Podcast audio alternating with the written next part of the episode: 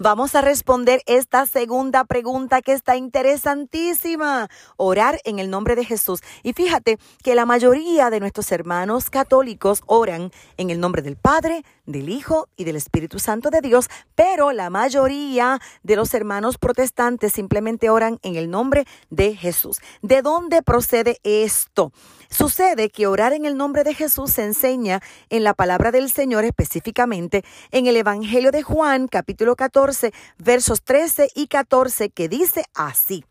Y todo lo que pidiereis al Padre en mi nombre, lo haré, para que el Padre sea glorificado en el Hijo.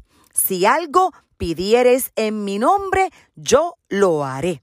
Entonces, algunos aplican este versículo creyendo que si dicen en el nombre de Jesús al final de la oración, pues dará como resultado el que Dios siempre nos va a conceder lo que estamos pidiendo. Pero aquí tenemos que hacer una observación. Podemos decir en el nombre del Padre, en el nombre del Hijo, en el nombre del Espíritu Santo, o podemos decir en el nombre de Jesús, pero eso no significa que Dios va a responder nuestra oración, porque cada oración tiene que estar consona con su voluntad. Así que decir en el nombre del Padre, del Hijo, del Espíritu Santo o en el nombre de Jesús como una fórmula antibíblica, mágica, pues esto no puede ser.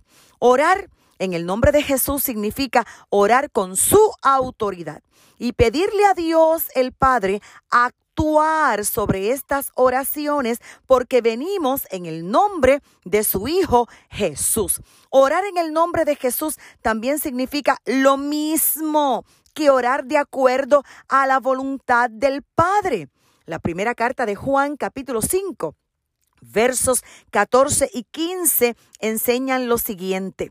Y esta es la confianza que tenemos en Él, que si pedimos alguna cosa conforme a su voluntad, Él nos oye.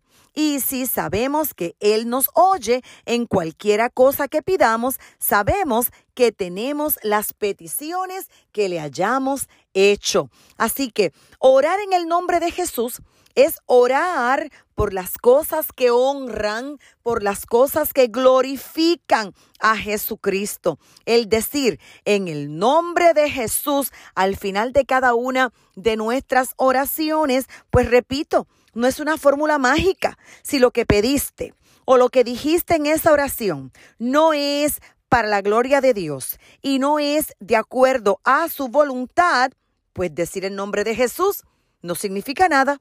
El orar genuinamente en el nombre de Jesús y para su gloria y conforme a su palabra, a sus deseos, eso es lo realmente importante. No el añadir ciertas palabras al final de la oración. No, no, no. Esto no es lo que importa, sino el propósito detrás de la oración. El orar por cosas que están de acuerdo con la voluntad de Dios, esa es la esencia de orar en el nombre del Padre, del Hijo, del Espíritu Santo o simplemente en el nombre de Jesús. Recordemos que tenemos a, un Dios trino.